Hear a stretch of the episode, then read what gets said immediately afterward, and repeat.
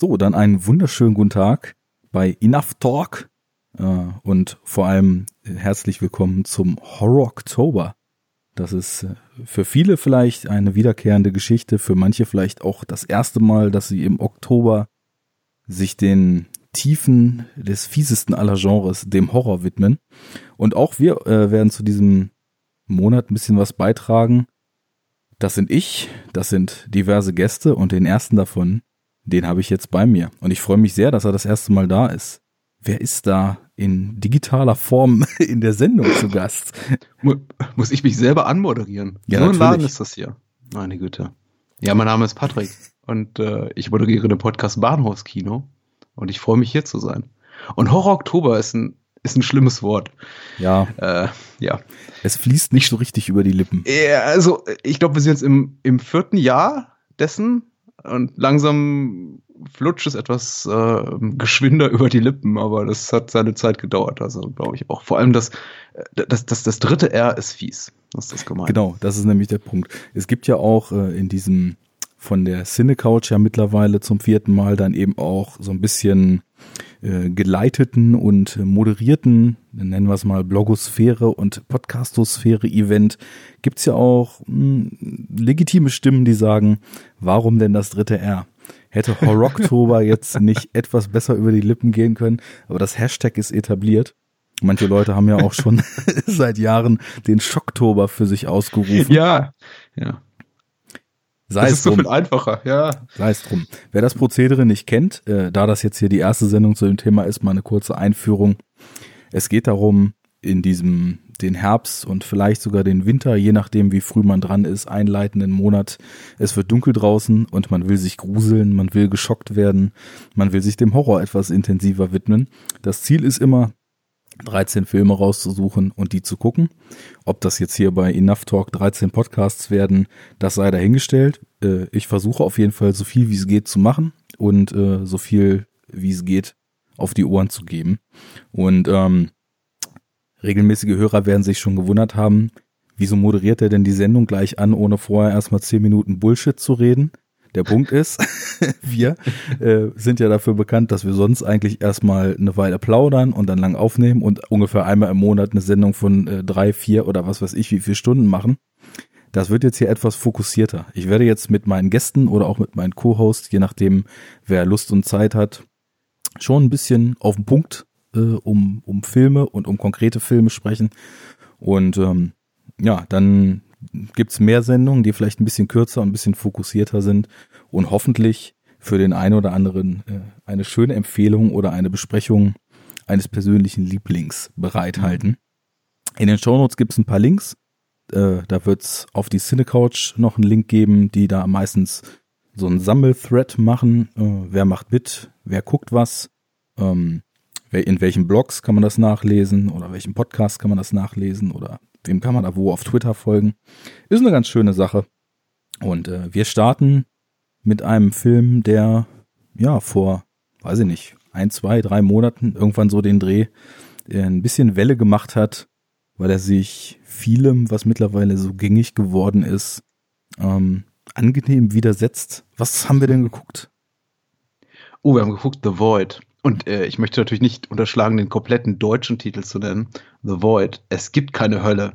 Äh, nee, warte mal. Es gibt keine Hölle? Dies hier ist schlimmer? Sowas? Ja, das ja. war der Zusatz, über den ich mich auch freuen durfte, als ich das Teil bei Amazon äh, geliehen habe. Ich dachte auch tatsächlich, es ist so eine, so eine Amazon-Sache, weil die machen ja manchmal wirklich Käse und schreiben dann der weiße Hai 1 oder Robocop 1 oder sowas in der Art. Äh, und das ist ja irgendwie schon schlimm, schrecklich lustig genug, aber tatsächlich, ich habe dann auch bei Moviepilot, Filmstarts und überall geguckt und ja, der Film heißt zu Deutsch wohl offiziell verleihseitig, ähm, es gibt keine Hölle, hier ist schlimmer. ja.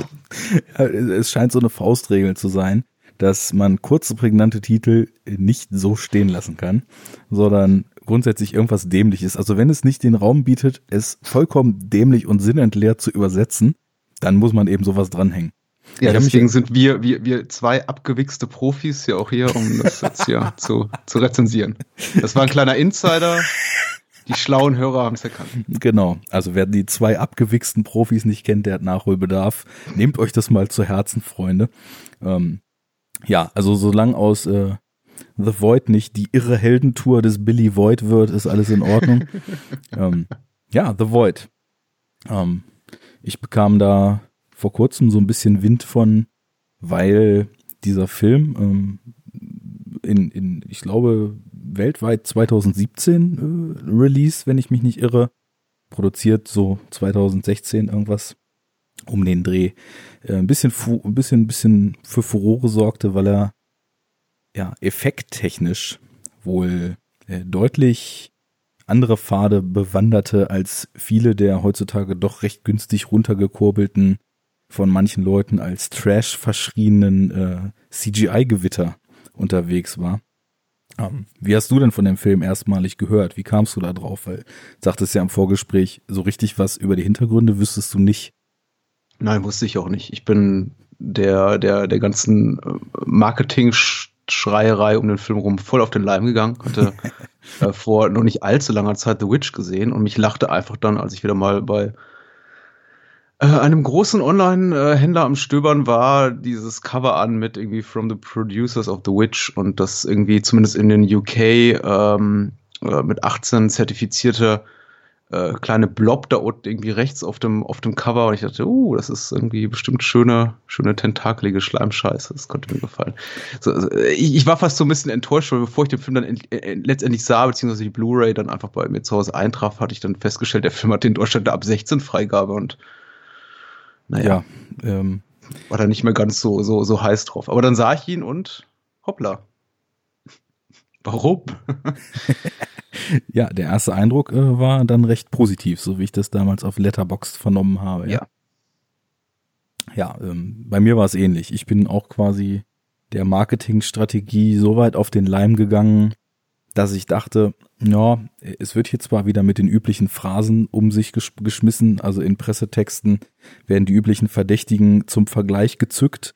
Und mhm. äh, wenn wir dann so ein bisschen in die Besprechung gleich einsteigen, nicht ohne Grund, würde ich mal sagen. Denn also äh, du bist, äh, denke ich mal, was so den Hintergrund, das Wissen und die Kenntnis gefühlt jedes Genre Vertreters, der je gedreht wurde, äh, definitiv hier mir um einiges voraus. Aber die großen Meisterwerke sind mir natürlich auch geläufig und ähm, man, man merkt dann doch recht stark, wo Jeremy Gillis, Gillespie und Steven Konstanski, die Autoren, äh, Director und auch ähm, unter anderem an den Special beteiligt, äh, Special Effects beteiligten Macher des Films, so ihre Inspiration hergezogen haben. Ja. Ähm, das, ja ich, ich man kann gar nicht so viel dazu sagen. Ich finde, es ist fast die langweiligste Art der Filmrezension, irgendeinen Film zusammenzufassen mit, es ist Film X trifft auf Film Y, trifft auf Film Z und damit meint man dann irgendwie alles umrissen zu haben. Äh, natürlich handelt es sich bei äh, The Void um äh, absolut um einen Formelfilm, sowohl eben inhaltlich auch was seine Inspiration betrifft, aber das macht ihn ja jetzt nicht wirklich schlechter. Das kann man eben auch gut oder schlecht machen. Das ist tatsächlich auch so ein Dauerthema, was uns jetzt in unserem Podcast Bados Kino auch seit den fünf plus Jahren, die wir das Ganze moderieren, auch so verfolgt. Das ist eben klar, wenn man es ein bisschen kritisch sieht, eine Pastiche aus, aus bekannten Elementen, die irgendwie einfach nochmal neu zusammengewürfelt wurden. Wenn man es positiv sieht, könnte man sagen, ja, die Filmemacher sind besonders schlau, nehmen das, was bereits woanders funktioniert hat und drücken ihm ihren eigenen Stempel auf. Und letzteres äh, ist The Void eben für mich, zum, also zumindest in meinen Augen, nämlich äh, wirklich gelungenes, gelungener Mix aus bekannten Genre-Elementen von dem man ziemlich genau weiß, ich möchte sagen, bis zu einem gewissen Punkt, was man kriegt, äh, mit Ausnahme vielleicht so der, des Schlussaktes. Und ich weiß nicht, inwieweit wir jetzt später noch in, in, uns in Spoilergefilde begeben, aber über weite Strecken ist der Film ja. schon ziemlich genau das, was man, was man erwartet. Aber eben in gut. Ganz genau. Äh, was du jetzt gerade sagtest, das ist auch so eine Geschichte, die mir oft begegnet, äh, über die ich auch gelegentlich mit Leuten innige Diskussionen führe, weil ich habe so ein bisschen das Gefühl, in der Filmrezeption herrscht die Meinung vor, wenn man irgendwas schon mal gesehen hat, dann kann es ja gar nicht gut sein. Und ich meine, gerade im absolut geradlinigen Genre-Kino, da ist diese Formelhaftigkeit, die du gerade ansprachst, oft ja sogar ein Kernelement. Ähm, du hast einfach im Grunde genommen erstmal ein Schema, an dem sich abgearbeitet wird, aber da scheiden sich dann eben Spreu und Weizen. Also die einen schaffen es halt nicht, dem Ganzen was eigenes aufzudrücken und die anderen schaffen, einen soliden Film zu machen und die letzten, und das ist dann natürlich auch schon die seltenere Variante, ähm, schaffen wirklich das Ganze irgendwie so tr zu transzendieren und Filme zu machen, die dann deutlich mehr sind, als es die Summe ihrer Teile auf dem Papier darstellt. Weil wenn ich mir jetzt den Plot des Films durchlese und dann mit äh, großen Aussagen um sich geworfen wird, wie Thing trifft Hellraiser und ein bisschen Silent Hill ist auch noch drin, äh, dann sagt mir das ja erstmal gar nichts und dann erwarte ich eigentlich erstmal, oder beziehungsweise dann, dann muss ich mir erstmal bewusst angewöhnen, da neutral ranzugehen und zu sagen, na, ich muss jetzt gucken, was wird hier draus gemacht und nicht mit welchen Phrasen werde ich zugedroschen und wie oft habe ich Handlungsverlauf XY von äh, Personengruppchen ist in einem abgeschlossenen Raum und wird von außen bedroht und hat, ja, da sind wir dann bei The Thing, äh, den, die, die, die äh, unbekannte, fiese, zu schleimigen Mutationen neigende äh, Kraft bei sich mit drin und äh, weiß nicht, wie sie damit umgehen soll. Das ist, das ist natürlich es haut einen jetzt erstmal nicht vom Hocker. Das ist ja, das ist ja auch der, der, für mich ist symbolisiert, ich, ich möchte The Void jetzt irgendwie nicht auf ein zu hohes Podest stellen und am Ende sagen, das ist ein, ein filmtechnisches Meisterwerk und irgendwie es wird 2017 keinen besseren Horrorfilm geben. Mir fallen jetzt schon mindestens zwei ein, ein einer davon ist Get Out, die ich, die ich besser fand, zumindest in dem Genre. Aber äh, The, The Void macht das schon sehr gut und für, für mich verkörpert so Filme wie The Void, von der Machart gibt's ja, gibt's ja einige schon so, eine, eine relativ große Kunst, nämlich auch das, was ich generell eben am Genre oder insbesondere am Horror-Formelkino so mag, nämlich einfach tatsächlich auch die, die, der Gebrauch be bekannte Elemente und der Versuch eben dem Ganzen irgendwie eine neue Sichtweise abzugewinnen, irgendwie sie auf eine besondere Art und Weise auf, auf, auf die Leinwand zu bringen, die man eben nicht zuvor gesehen hat. Und noch nicht mal das macht The Void, aber The Void macht zum Beispiel eine Sache, die, und du hast es ja bereits angesprochen, äh, eben tatsächlich im zeitgenössischen Horrorkino fast gar nicht mehr vorkommt. Äh, sie, The Void bedient sich klassischer, äh, nicht äh, digital unterstützter Tricktechnik, was ziemlich super ist. Und ist ähm, tatsächlich einerseits äh, schon irgendwie so, so ein sehr, sehr retro-affiner Film, der irgendwie dem, was er sagt, auf, auf eben, du hast, du hast Hellraiser erwähnt, völlig zu Recht, The Thing, äh, was noch, Silent Hill, irgendwie Computerspiele, alles da, alles, alles klar, schon irgendwie sehr referenziell. Andererseits eben, äh, aber ohne jegliches Augenzwinkern. Und das fand ich auch sehr, sehr cool. Also es ist tatsächlich einer der bierernstesten Filme, die ja. ich seit äh, seit langer Zeit gesehen habe. Aber gerade das hat mir extrem gut daran gefallen, muss ich sagen, weil mhm. von diesem Augenzwinkern, auch wenn das oft gelingt und ich da generell überhaupt kein Problem mit habe, äh, aber dieses, das Zitat zu bringen und es immer sowohl zu bringen als auch gleichzeitig zu kommentieren, haben wir halt momentan relativ viel in dieser Retro-Welle, die es so gibt. Und äh, ich meine, da war ja letztes Jahr Stranger Things Vorzeigebeispiel, was halt irgendwie als reine ja. Zitatschlacht ähm, auftrat ja. und wirklich einem ständig nur vor die Nase rieb, hier, äh, kennst du, ne? Hast du schon mal gesehen? Kennst weißt du, wo das her ist, ne? ne? und das ist eben genau ja. hier eben nicht der Fall. Also die, die Zitate oder ich würde es gar nicht Zitate nennen, ich würde sagen einfach die, die Einflüsse sind bei Genrekenntnis schon zu erkennen, aber sie werden einem eben nicht unter die Nase gerieben und sie werden auch nicht so ausgewalzt, sondern ich musste so ein bisschen an so ein Mosaik denken, wo man halt ganz viele Steinchen zu was Neuem zusammensetzt und dann, genau wie du eben sagtest, entsteht eben ein Bild, was man mhm. in der Form noch nicht so kennt. Und ähm, ja, wichtig ist ja auch einfach, dass man das Ganze dann in ein Gesamtpaket schnürt, was wirkungsvoll ist. Und da wird hier eben der Weg gewählt, das Ganze sehr ernst anzugehen, bierernst und äh, ja, auch keine Gefangenen zu machen. Und das hat sich für mich aber wirklich wie eine, eine angenehme Reise tief in den Irrsinn angefühlt und äh, war dementsprechend auch, also so in der Wirkung, die der Horror dann eben manchmal auch auf mich haben kann, äh, absolut, absolut stark. War bei Get Out auch so, den du eben angesprochen hast. Das war so ein Film, den fand ich durchweg einfach extrem unangenehm.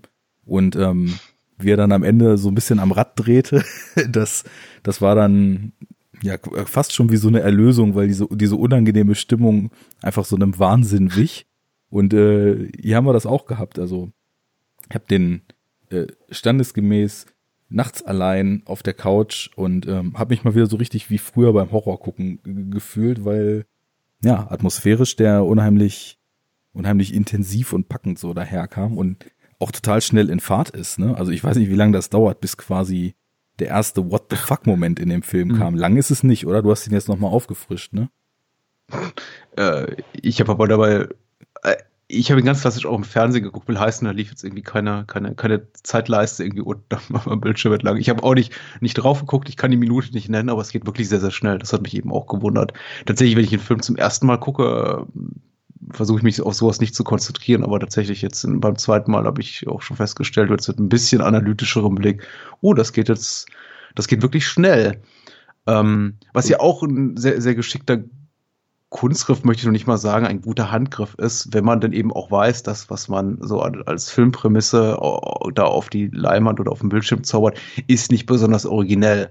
Denn ja. man setzt sich ja sehr, sehr schnell dem Vorwurf aus, ähm, ja, irgendwie langweilt uns nicht mit, mit bekannten Dingen. Wir, wir, wissen doch genau, was du willst. Du willst eben, keine Ahnung, Hellraiser, das Ding, irgendwas äh, Klon machen. Was ist der Film ja auch ja, ist kein Klon, aber natürlich eben genau davon eindeutig inspiriert, in einer gewissen Weise ist. Ein, ein, ein Thriller in einer klaustrophobischen Umgebung mit übernatürlichen Elementen, von denen einem nicht ganz klar ist, wo, woher da was kommt.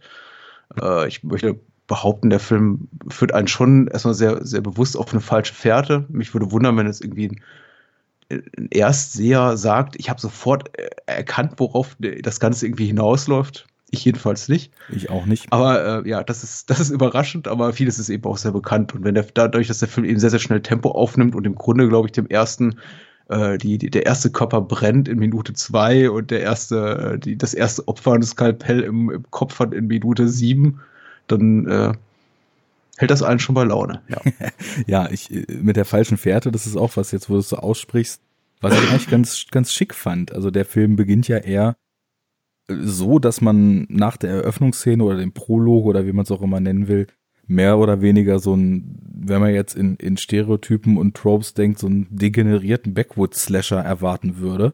Also, ich meine, der Film eröffnet ja mit dem, mit dem Vater und dem Sohn, die äh, aus einem Haus flüchtende Menschen äh, ja kaltblütig abschießen, äh, mit Benzin übergießen und anzünden. Und ohne dass man jetzt wüsste, wo das Ganze drauf hinausläuft, denkt man dann eher, okay, das könnte jetzt in Richtung Gefangenschaft, Torture gehen, das könnte jetzt irgendwie, weil das dieses Haus eben auch mitten im Wald steht, in diese Backwood-Richtung gehen.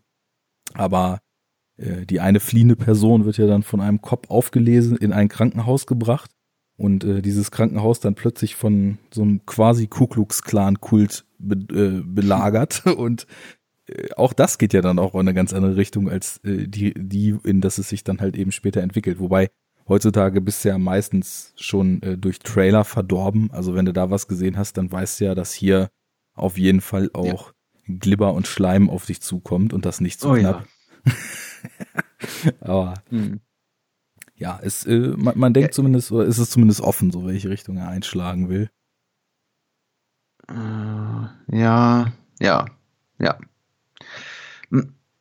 Also er, er, ich, ich überlege gerade und komme nicht so, sofort drauf, wann er eigentlich einsetzt mit diesen übernatürlichen Elementen. Ich glaube auch sehr früh. Ne? Eigentlich in dem Moment, das erste Monster sehen wir ja schon da auch nach relativ, relativ kurzer Zeit. Das, das war das, was ich eben meinte um, ähm. und äh, wo ich jetzt auch nicht äh, auf eingeblendete Timecodes verweisen möchte, aber ich habe so das Gefühl, die sind eben gerade mal in diesem Krankenhaus angekommen, beginnt diese Belagerungssituation und äh, hm? plötzlich ist, äh, schiebt unser Hauptdarsteller, dessen Rollennamen ich da jetzt vergessen habe, weil ich mir sowas grundsätzlich nicht merken kann, egal wie gut ja, der Film oder Danny, so. Danny der Kopf, ja. Ah, Danny der Kopf, ja. Okay. Daniel heißt er. Hm.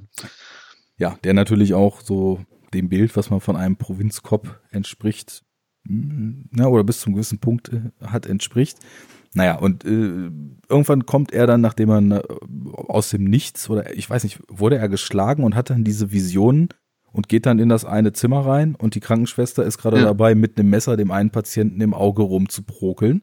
Und äh, dann mhm. dreht sie sich um und man sieht, oh, ihr eigenes Gesicht hat auch etwas unter dem Messer gelitten. Äh, das ist schon mal ziemlich weird. Dann erschießen sie die ja und fünf Minuten später ist sie halt irgendeine Glibberschleim-Monster-Mutation und keine Ahnung, lass das 25 oder 30 Minuten im Film sein und es kommt halt völlig aus dem Nichts, ne? Also hm. schöner, schöne, schöne Kampfansage so mittendrin, würde ich, würde ich mal behaupten. Ja, ja, ja. Dabei versucht sich der Film auch so ein bisschen an, an Suspense am Anfang. Also das finde ich tatsächlich ist ein nicht hundertprozentig gelungener Aspekt des Films, nämlich insofern falsche Fährten schön und gut, aber ich habe das Gefühl, er versucht sich tatsächlich in diesen 10, 15 vorhergehenden Minuten so ein bisschen daran, auch sowas wie eben Figur noch aufzubauen, so eine äh, suspense-lastige Atmosphäre zu schaffen. Dann läuft am Hintergrund Night of the Living Dead im Fernsehen und äh, der Daniel, der, der Cop hat eben diesen kleinen Blutfleck auf dem Hemd, das wird ihm auch nochmal so explizit dargestellt in einer Szene, so von wegen, hier, du, du hast Blut da und dann fasst er sich so dahin und es ist irgendwie im äh, äh, sinistre Musik schwellt auf, der Tonspur auf und äh, das ist, äh, ich denke so, hu, hu, gruselig, jetzt wird's ja, hm, wo, wo, wo liegt das, das große Mysterium hinter dem Ganzen? Und im Grunde äh, wird das alles so weggeblasen, dann ab Minute 20 oder 25 in dieses, in dieses, in der dieses, dieses äh, offensichtlich Lovecraft inspirierte Monster uns dann da irgendwie entgegentritt und eigentlich alles irgendwie davon fegt. Ähm, was cool ist, ja, wie gesagt, hält, hält bei Laune, aber ich dachte, okay, vielleicht ist da doch noch, noch so ein bisschen mehr steckt dahinter. Und äh, ich würde, äh, der Film würde sowas wie irgendwie authentische Spannung erzeugen. Aber nee, er ist eigentlich eher einfach laut. Also eher Terror als äh, Suspense. Eher Terror das auf jeden Horror Fall. als Suspense, ja. Wobei ich ihn, also von der Gesamtstimmung halt zwischenzeitlich auch angenehm fiebrig finde. Also mhm. gerade speziell, als sie sich dann wirklich anfangen, in die Tiefe zu bewegen oh und oh ja. dann äh, in Bereiche vorstoßen, in denen dann doch, wie ich finde, äh, also höchste Effektkunst und äh, ja, höchstes Creature Design, was auf, auf dem Level so möglich ist, aufgefahren wird. Ähm, das hat sowas sehr paranoides, fiebriges, ja, und dementsprechend, weil er relativ früh schon dieses Unberechenbarkeitsfass aufmacht. Also plötzlich nach 20 Minuten aus dem Nichts entsteht da irgendein so mutiertes Glibber-Tentakelmonster und äh, sie kommen dann im Keller an und plötzlich sind da irgendwelche mutierten Versionen, die vage so aussehen, als ob sie mal ein Mensch waren und rammen ihre schon in der Hälfte durchgehöhlten Köpfe in irgendwelche Rohre rein und ah, be beginnen ja. auf die Mannschaft dazu zu krabbeln. Also dieses Unberechenbarkeitselement, das hat mich dann eben doch auch, was so eine Suspense-Spannung betrifft, relativ stark gepackt. Ich weiß aber, was du meinst. Also gerade diese, sagen wir mal so, ähm, aus dem Kontext gerissen, doch recht ausgelutschten Sachen wie das Auto steht draußen und die Knarre ist drin. Wir gehen jetzt raus, aber hier, mach keinen Scheiß, ne? Einfach äh, raus und wieder rein. Und oh, das Auto ist weiter weg. Und dann mhm. spitzt sich die Lage zu. Auch wenn natürlich die beiden ähm, ich glaube, sehr visuell denkenden Filmemacher, die diesen Film gemacht haben, da definitiv schöne Bilder rausholen aus dem Szenario ist das dramaturgisch natürlich doch recht ausgelutscht. Äh, da, da würde ich gar nichts gegen argumentieren wollen. Und ähm, wenn man das jetzt so als den Suspense-Horror so oder die Suspense an sich klassifiziert, dann geht das natürlich nicht richtig auf. Schaffen Sie es jetzt zum Auto und äh, ja. äh, schaffen Sie es wieder rein und wird dieser Mob an äh, Dreiecks-Kuckucksklanern sie, sie, sie, sie greifen und äh, ja, ist schwierig. Also. Haben die eigentlich einen Ausschnitt äh, für, für, ihr Gesicht in den Kapuzen, also für die Augen, oder ist es einfach nur ein schwarzes Dreieck, was so aufgeklebt ist auf den Kapuzen? Ich habe mich tatsächlich teilweise über, über, über das Sichtfeld der, der, der, äh, der Gegenspieler in diesem Film teilweise ein bisschen, bisschen gewundert, weil die, die, die Monstrositäten haben tatsächlich alle Augen. Ja. Aber mich hat es schon ein bisschen irritiert, dass zum Beispiel die Kapuzenmänner offensichtlich eigentlich doch nicht durch ihre Kapuzen gucken können sollten. Und auch dieses, ähm, dieses, diese Monstrosität, diese Halbtote im Keller am Ende mit dem hohlen Kopf, also auch ohne Sichtfeld, guckt dann aber unserem, guckt dann aber Danny dem Kopf direkt in die Augen. Ich denke mir, ja, aber mit was guckst du denn gerade? Ähm, aber weil das Gesicht gibt ja nicht mal so viel her an, äh, nee. an Sehorgan. Aber, Aber das, gut, ist, das, ist vielleicht eine ganz spannende Geschichte und da kommen wir auf ein Terrain, was zumindest so ein bisschen die Enthüllung des Ganzen vielleicht irgendwie vorwegnimmt. Also wer sowas nicht hören möchte, der kann, wenn er an Effekthorror interessiert ist, jetzt ausschalten, den Film gucken und dann weiterhören. Aber ähm, es ist ja dann doch schon, du sagtest, da, da wird jetzt irgendwie ein bisschen was angedeutet im Vorfeld und das sehe ich auf vielen Bereichen so. Also zum einen, was Figurencharakterisierung betrifft im Vorfeld, da werden uns so kleine äh, Bruchstücke eines Knochens hingeworfen und wenn man sich ganz bewusst draufstürzt, dann ähm, kriegt man zumindest so ein Mindestgefühl für die Figuren. Aber gleiches machen die, glaube ich, auch mit der Mythologie, die da eben so hintersteckt, ja. weil äh, ich habe jetzt dann doch noch so zwei, drei Reviews äh, dazu mal, mal mir angesehen und äh, scheinbar, und das ist ja auch so eine Sache, dass ich, ich finde es immer ein bisschen schade, dass alles immer Sinn machen muss für alle Leute, aber scheinbar wird bei dem Film gern kritisiert. Man hätte ja keine Ahnung, was da eigentlich abgeht, worum das da überhaupt geht. Ja, mhm. ist, ist mir jetzt erstmal egal. Aber wenn man dann tatsächlich mal drüber nachdenkt, was macht denn diese Mythologie aus? Was, was will denn der Obermacker da überhaupt? Und was hat es überhaupt mit diesem Kult und diesen Kapuzenträgern da eigentlich auf sich? Äh, dann mhm. ist das Ganze ja doch schon so, dass man sich äh, ich glaube, um das für sich selbst klar zu ziehen, so man es denn will, schon so diverse Gedanken erstmal machen muss. Also ich hatte es jetzt so verstanden, dass, dass diese Kapuzenträger ihm halt eben kultisch folgen, weil unser Oberwillen, mhm. ja, das kann man ja jetzt so sagen, auf der, auf der Suche ist. Dr. Ja, Paul, ja, der, ja, der Klinikchef. Genau, der natürlich mit dem äh, großartigen Kenneth Welsh besetzt wurde, wo ich mhm. auch so das Gefühl habe, wenn man irgendwo so einen richtigen creepy Guy braucht, dann holt man sich den halt grundsätzlich.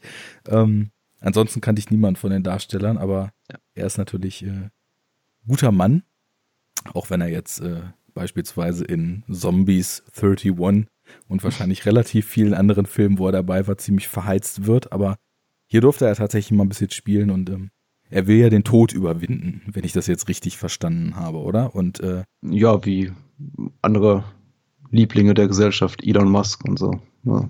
Ja, ja und äh, dafür hat er ja hat er ja Mittel und Wege gefunden, um ja Leute wieder aufzuwecken. Aber was ich jetzt nicht so ganz verstanden habe, also es gibt ja zum einen die Leute, die halt erstmal wahllos andere umbringen, an ja. sich selbst ein bisschen rumschneiden dann erschossen werden oder äh, mit der Axt zerhackt werden oder irgendwas anderes und zu diesen Monstrositäten, wie du so schön gesagt hast, werden. Und dann gibt es ja die Leute, die ihm anscheinend kultisch folgen. Und diese Visionen, die auch unser Charlie, äh, nee, Danny, unser Danny äh, des Öfteren mal hat, die ja dann doch sehr stark in Richtung des Ende des Films gehen und ähm, schon mal so ein, so ein Foreshadowing auf das geben, was der Dr. Paul da eben entdeckt hat. Ähm, diese Visionen, hatte ich gedacht, werden eben auch von Dr. Paul, unserer Hauptfigur, und vielleicht ah. auch diesen Kapuzenträgern in den Kopf ja, übertragen sozusagen, weil er dieses Krankenhaus, was ja auch so schön verlassen ist, weil sie, äh, weil das da irgendwie gebrannt hat und jetzt ist nur noch von einer Station eine Schicht da und deswegen ist es ja noch viel besser, sich da drin zu verschanzen. Äh, ja, das hat er ja so zu seinem, zu seinem Raum gemacht und zu ja. seinem, weiß ich auch nicht, äh, Wirkungs, was weiß ich. Ja, du, du meinst also, er hat sowas wie hypnotische Fähigkeiten, mit denen er diese Leute unter seine Kontrolle bringt und wir als Zuschauer, weiß nicht, das wird irgendwie nicht explizit einfach erklärt, sondern er hat die wie gedanklich, geistig unter seiner Kontrolle durch. Ja, hätte ich ja gedacht. Also, weil ich meine, ja. dieser, dieser Drei, dieses Dreieck ist ja im Endeffekt mhm. Symbol dieses Portals, was er da aufgetan hat. Mhm. Womit wir, äh, auch wenn du das langweilig findest, wieder bei Hellraiser sind, ne, mit Portalen zu mhm. anderen Dimensionen. Ich finde das nicht langweilig. Der Film ist, unter anderem hat mir The Void deswegen so gefallen, weil ich ein riesen Fan bin von Hellraiser 2 Hellbound und es mich, also in, in alten vielem, was der Film zeigt, einfach in diese Wohlfühl, äh, in dieses Wohlfühlgefühl ist nicht, äh, nicht der richtige Ausdruck, wenn man an Hell Hellraiser 2 denkt, aber einfach mich gedanklich an, emotional an Film, in Film transportiert, den ich einfach sehr, sehr mag. Und mhm. Dr. Paul sieht eben dann auch mit abgetrennter Haut aus wie Frank Cotton im zweiten Hellraiser-Teil und die ganze, diese, diese, diese, diese, weiß also das Krankenhaus-Setting allein, ne? Ja, das Krankenhaus-Setting natürlich und überhaupt diese ganze Unterwelt in Hellraiser, es ist ja einfach die, die Hölle, in, in der ja. Sich ja die Protagonisten bewegen. Sieht äh, gemahnt einfach sehr an, an, an einen Film, den ich sehr, sehr mag und ich finde eigentlich schön, dass sich jemand offensichtlich auch für den Film so begeistern kann, wie ich dann The Void ist. Leider oder zum Glück in den letzten äh, 15, 20 Minuten für mich so weitgehend ein Abklatsch dessen, was eben auch Hellraiser 2 in der letzten halben Stunde macht. Ja, dann Aber es ist sehr gut, es ist sehr gut. Ich meine, es ist auch sehr lange her, äh, dass die Filme mal liefen, 30 Jahre, da darf man sowas, sowas schon machen. Wobei man, und das rechne ich den Filmemachern sehr hoch an, ihnen natürlich auch zugute halten muss, dass sie diesem Hellraiser 2 Flavor noch eine gesunde Prise Alien Resurrection beimischen. Aha, aha. Äh, weil, also ich fand äh, diese Reinkarnation von Pauls Tochter gegen Ende hatte doch auch rein visuell so gewisse Ähnlichkeiten mit Ripleys mhm. Tochter oder Sohn. Mhm. Ich weiß nicht, ob das ein Geschlecht hat, dieses etwas, was man am Ende von Alien Resurrection sieht. Ähm, äh, insofern, ich bin ja, glaube ich, einer der wenigen Leute, die einiges aus Alien 4 ziehen können. Mhm. Ich kann mich nicht mehr erinnern, wie eure Alien-Diskussion zu dem, naja. zu dem Thema ausgegangen ist seitens Daniel natürlich deutlich wohlwollender als meinerseits. Aber äh, ich, ich, ich erinnere mich sehr gut an das, was du meinst. Und ich mag, möchte behaupten, hier ist das äh, Kreaturendesign sogar noch ein bisschen besser als in diesem hochbudgetierten Hollywood-Film. Das auf jeden Fall. Eben, aber auch an der nicht so äh, grellen Ausleuchtung, muss ja grundsätzlich sagen, auch so ein schöner Handgriff der, der, der Macher hier ist, dass eben sehr viele Szenen einfach sehr, sehr düster sind, einfach auch ein bisschen zu kaschieren. Offensichtlich, dass man nicht äh, Millionen hatte für Effektspielereien hm. Äh, dieses, dieses stroboskopartige Licht, was da auch irgendwie flimmert immer an den Gängen, ist schon ganz gut gelöst. Ja, zum einen das, äh, zum anderen habe ich aber auch teilweise das Gefühl, dass eben auch nicht so on the nose, aber in so gewissen Anleihen auch mit Farbgebung gearbeitet wurde, die mhm. man dann eben auch so im, im äh, damaligen Italien oder so zu Hause äh, mhm. ein, einordnen würde eben nicht so, dass jeder Raum entweder knallrot, knallblau oder knallgelb ist, aber ähm, dann doch eben nicht nur das, das äh, recht ausgelutschte Teal and Orange, was so gefühlt äh, 99,9 Prozent aller modernen Filme haben, sondern auch äh, ein bewusstes Spiel mit Licht und auch mit Lichtwechseln. Also du sprachst gerade das Stroboskop an das, das waren ja auch also teilweise Szenen, die dann auch an so eine gewisse Ra Rausch- oder Reizüberflutung grenzten, wenn dann im Stroboskoplicht äh, farbige Aufnahmen mit irgendwelchen Visionen aus der anderen Dimension und Close-ups von irgendwelchen Schleimmonstern durcheinander geschnitten waren, könnte ich mir vorstellen, dass der eine oder andere da vielleicht auch ein bisschen überfordert ist mit, aber ja, für mich ging das auf. Äh, ich denke schon, wäre meine Vermutung, ich habe jetzt außer mit dir noch mit niemand über den Film gesprochen, äh, schon, dass es ein Film ist, der sich ganz, ganz eindeutig an ein, an ein Genre äh, kinoaffines Publikum richtet. Ich, ich möchte, ich mutmaße mal, dass er neun von zehn Menschen, die jetzt generell keine Horrorfans sind und die jetzt tatsächlich auf sowas Wert legen, wie irgendwie nachvollziehbare Logik innerhalb einer, einer, einer Filmnarrative, dass sie sich, dass sie von dem Film enttäuscht sein werden oder ihn als Abklatsch abtun werden.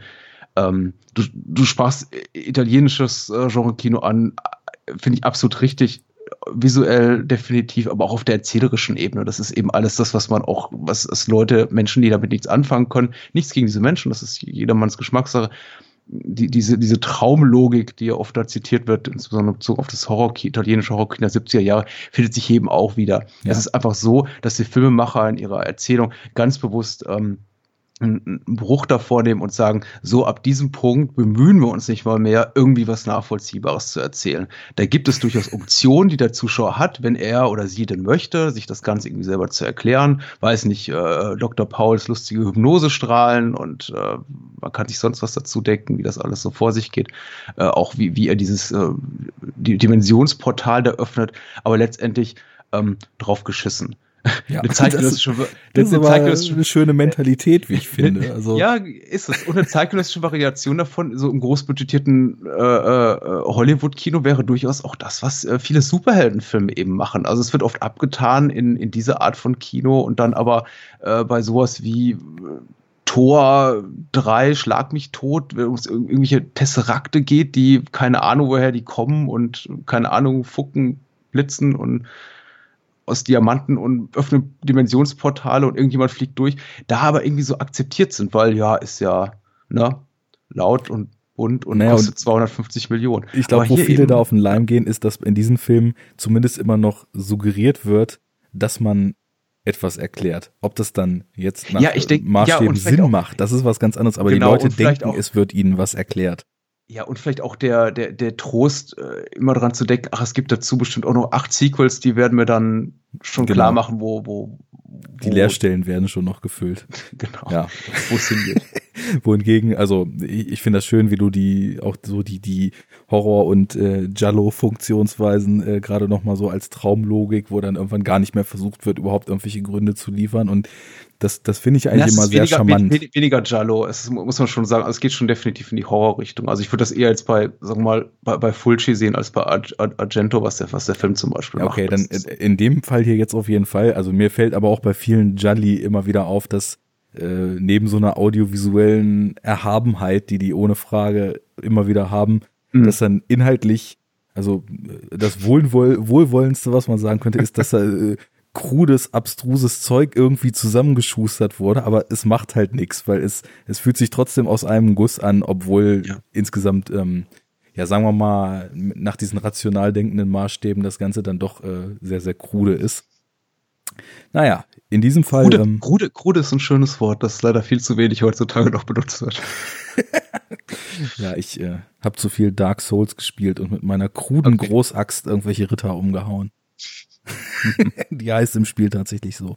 Mhm. Ähm, ja, so viel zu The Void. Ähm, ich würde sagen, deine These absolut für Genrefans, die genau das wollen, äh, ist, denke ich mal, auch nochmal dadurch belegt, dass der Film ja zweimal fast nicht entstanden wäre, weil ähm, die haben ja in der alten Schule gedreht, haben quasi ihr komplettes Produktionsstudio in dieses Gebäude verlagert, haben sowohl äh, die Workshops, wo die Kreaturen gebaut wurden, äh, die, die Offices und eben auch die Studios da rein verfrachtet. Und quasi zweimal wenige Tage vor dem eigentlichen Drehbeginn, als alles an Prothesen und alles an äh, Figuren schon gebaut war und das Ganze gestoryboardet war und so weiter, äh, quasi die Absage von einem ihrer Finanziers bekommen und haben dann ja auf Indiegogo Crowd gefundet und da das nötige Geld zusammenbekommen, um das Ding, was quasi auf dem Papier fertig war und in Häkchen nur noch gedreht werden musste, ähm, dann eben auch tatsächlich umsetzen zu können. Und äh, mit dem kleinen Teaser, den sie da veröffentlicht hatten, ist, denke ich mal, auch die Finanzierung größtenteils auf Fans von eben genau diesem Genre zurückzuführen. Ja. Ja, und äh, insofern äh, von Horrorfreunden für Horrorfreunde, äh, finanziert von Horrorfreunden. Und wir haben uns alle lieb und sind glücklich, dass dieser Film entstanden ist. also ich zumindest. Ich äh, Ja. habe auf jeden Fall, ähm, was genau diese Art und Weise von Horror betrifft, ähm, wirklich großen Spaß damit gehabt und werde mir den, denke ich mal, auch, ich hatte ihn jetzt geliehen, dann nochmal zulegen und äh, bei Gelegenheit nochmal reinschieben und mich darüber freuen, dass es Leute gibt, die auch an dieser Art von Inszenierung nach wie vor ihren Spaß haben. Ja, da sind wir schon zwei. Na, immerhin. Ach ja. Ja. Ich wünsche noch einen fröhlichen Horror-Oktober, so, weil das ist das einzige Mal, dass ich das an dieser Stelle tun kann. Du kannst es ja noch in anderen Horror-Oktober-Podcasts tun, aber ich bin jetzt erstmal hier raus bei Enough Okay. Talk. Äh, ich find's schön, dass du überhaupt einmal drin warst, bevor du draußen warst. Ich komme auch wieder. Super. Ja, ich denke mal, ähm, und das sage ich jetzt hier so in meinem eigenen Podcast, wo eigentlich die Co-Hosts auch zugehören. Ähm, mit Co-Hosts, die schwer zu greifen sind, äh, haben wir ja beide momentan zu tun. da findet man sicherlich das ein oder andere nochmal Ja. zusammen. Schöne Sache. Ähm, ja, an die Hörer, äh, ich hoffe, so ein Quickie für unsere Verhältnisse äh, konnte euch trotzdem den Film schmackhaft machen und äh, ihr vermisst nicht, dass wir jetzt noch zweieinhalb Stunden über Hell Hellraiser, Silent Hill, The Thing, wo ihr euch natürlich unsere und sicherlich auch die Episode vom Bahnhofskino, die existiert, oder? Zu, zu Silent Hill? Nein. Zu, The, äh, The Zu Thing. Hellraiser und äh, das Ding, ja. Genau, da könnt ihr euch dann an anderer Stelle nochmal viel äh, einzelne Meinungen zu diesen großartigen äh, Wir waren damals sehr Hellraiser kritisch. Das finde ich ein, ein, ein, ein großes Bedauernis meinerseits. Tatsächlich. ja. hm, hm, Also der führt ja bei mir wirklich äh, die Liste meiner Horrorfavoriten und Ja. da bin ich, glaube ich, relativ langweilig, weil ich dann also da tatsächlich auch einfach äh, die großen, heißgeliebten und äh, im, im Kanon gefeierten Meisterwerke von Alien bis Hellraiser bis, was weiß ich, House ja, aber auch ein Film, für den man in der, aber auch ein Film, für den man in der richtigen Stimmung sein muss. Das so, nur zu unserer Entschuldigung, falls sich tatsächlich irgendein Hörer jetzt die Mühe machen sollte und unseren Hellraiser-Podcast ausgraben sollte, der glaube ich vier oder fünf Jahre alt ist. Das ist einfach, wenn es einen in der falschen Stimmung erwischt, ist so äh, äh, Psycho-Horror mit äh, sadomasochistischen Zügen nicht immer gut. Naja. Soll passieren. Wenn du dafür Ja, kritisiert wirst, fragst du einfach als Gegenfrage, what's your pleasure, Mr. Cotton? Und dann sind wir alle wieder zufrieden. Okay. Schön, dass du da warst. Schön, dass ihr zugehört habt. Ich hoffe, äh, ich schaffe es im Horror-Oktober, Ho- Horror-Oktober noch möglichst viele Sendungen rauszuhauen und euch äh, diesen grauen Monat mit viel Blut und Gedärmen zu versüßen. Bis zum nächsten Mal. Auf Wiedersehen. Adios.